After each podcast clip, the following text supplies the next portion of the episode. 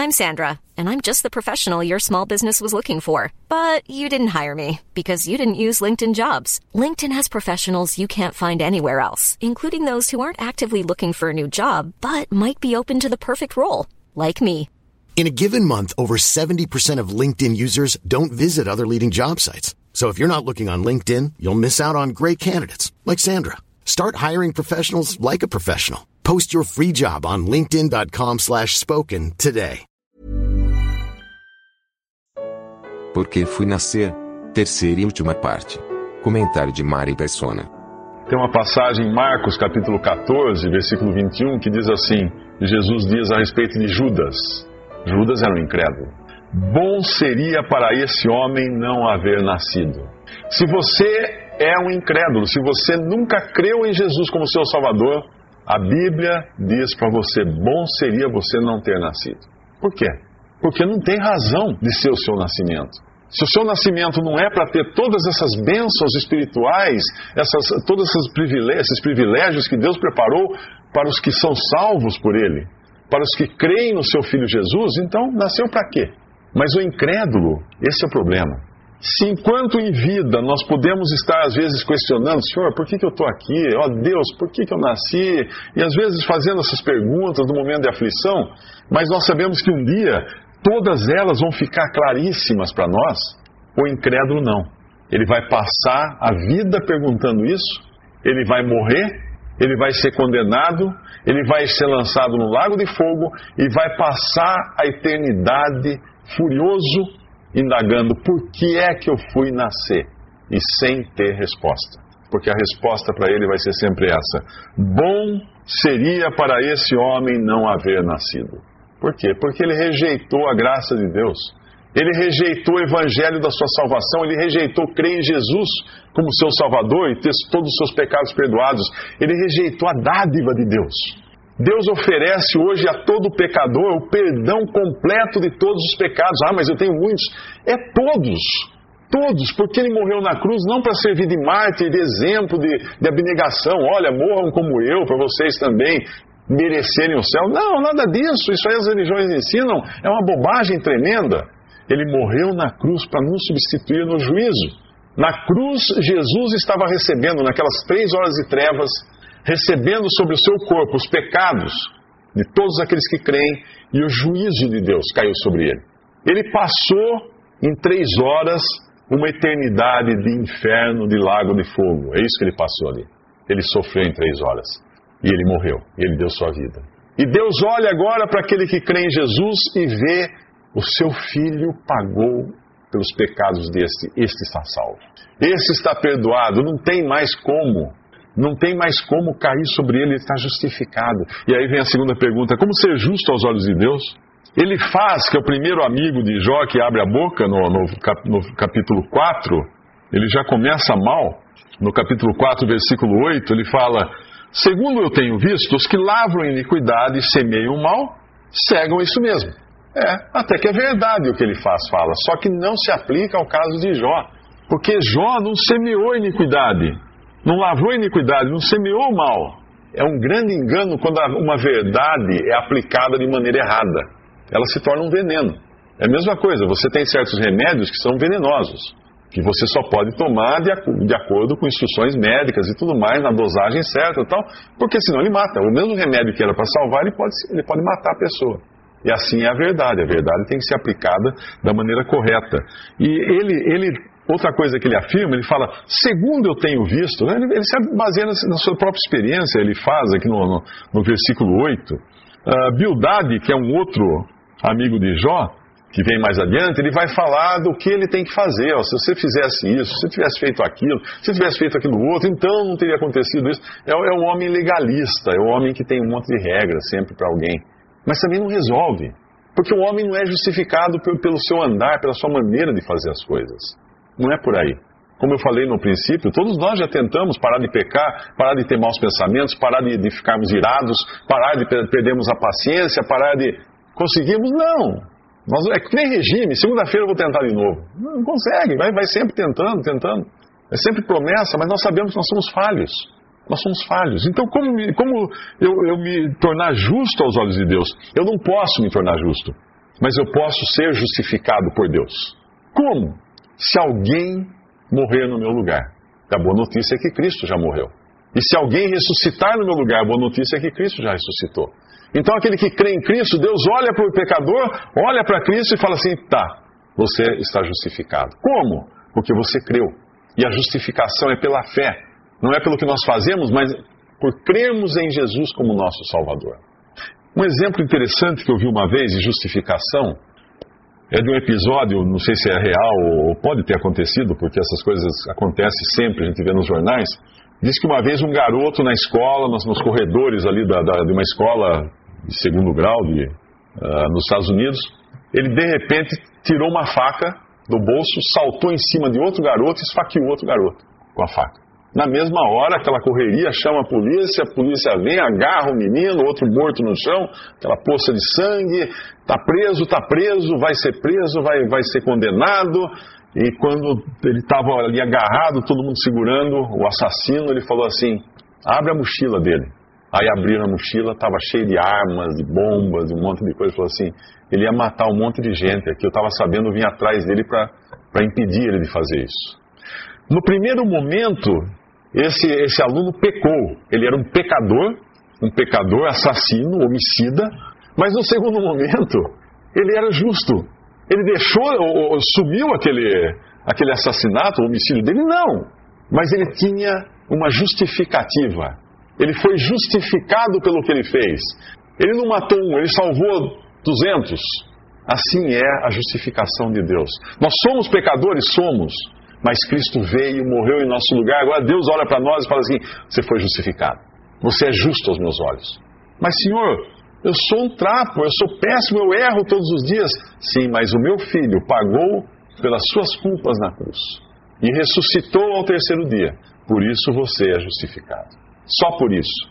A justificação é pela fé. Lá em, lá em, Hebreus, 3, em Hebreus 11, fala de uma lista de pessoas pela fé, pela fé Abraão, pela fé Noé, pela fé Abel, pela fé isso, pela fé aquele.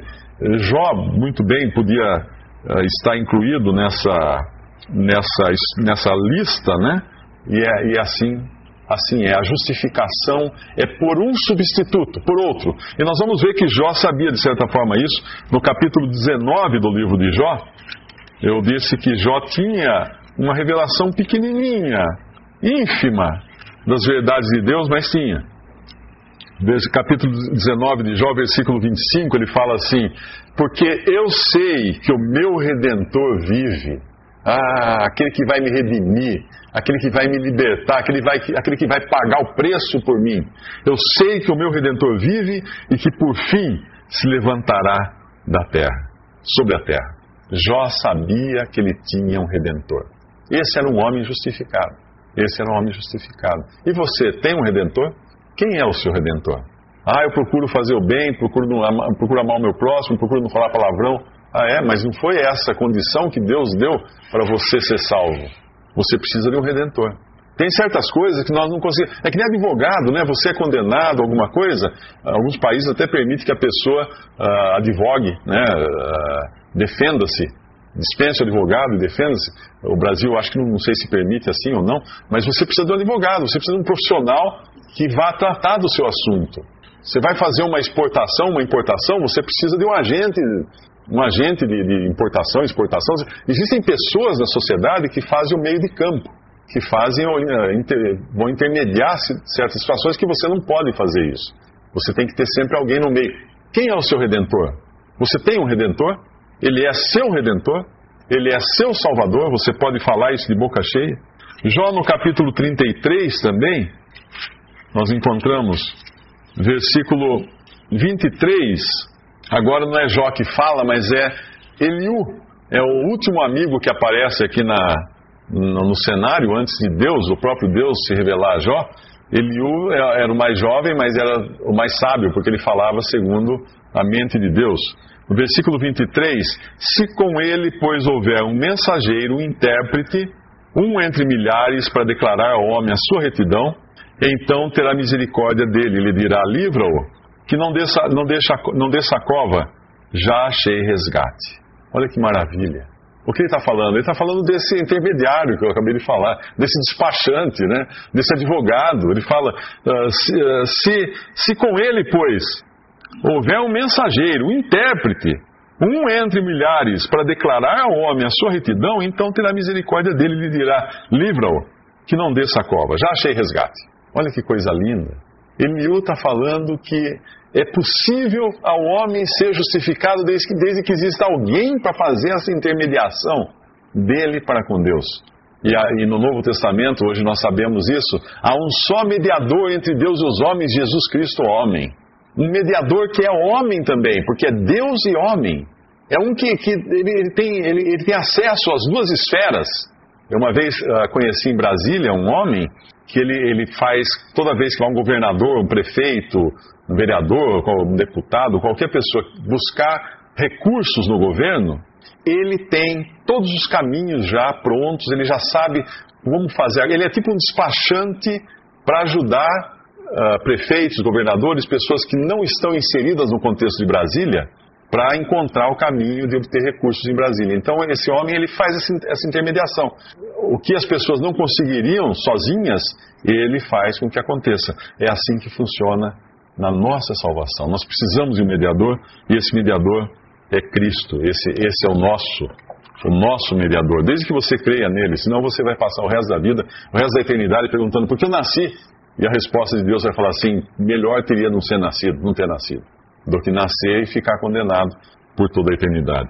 Em Romanos capítulo 3, nós encontramos algumas coisas interessantes a respeito dessa justificação também. Uh, vale a pena ler, vamos ver uma passagem curta. Romanos capítulo 3, o versículo é uh, 20, 26. Para demonstração da sua justiça neste tempo presente, para que ele seja justo, Deus seja justo, e justificador. Ah, como nós podemos nos tornar justos aos olhos de Deus se nós tivermos um justificador, Deus? Seja justificador daquele que tem fé em Jesus daquele que tem fé em Jesus. Deus justifica o ímpio. Tem uma outra passagem em Romanos que fala: como ele justifica? Pela fé em Jesus.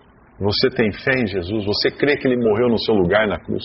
É isso que Deus está esperando você fazer, depositar sua fé nele. E aí vem a última pergunta, o que vem depois da morte, e, e Jó vai dar a resposta para nós.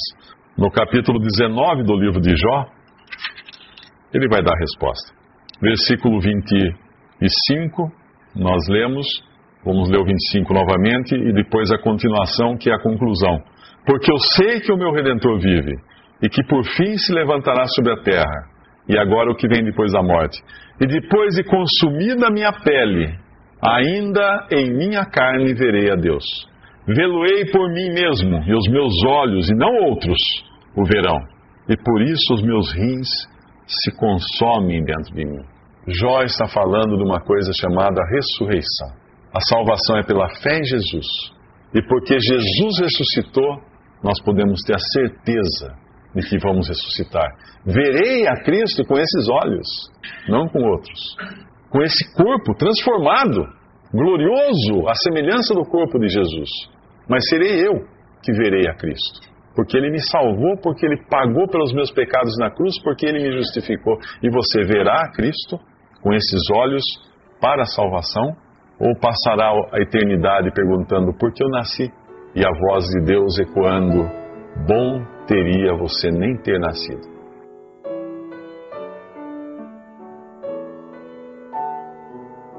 Visite respondi.com.br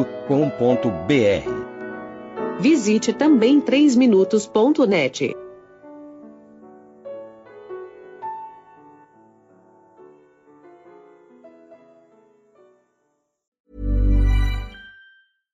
Step onto the legendary clay courts of Roland Garros, where the world's best players battle it out at the French Open for a chance to win a Grand Slam title. Tennis Channel Plus is your place to watch. Stream every court from your phone or smart TV live in HD. See the action unfold as legends fight for glory and new rivalries emerge. Daily live coverage begins Monday, May 20th, with match replays on demand so you never miss a moment. From the first serve to the final point, Roland Garros promises unforgettable moments and new chapters in tennis history.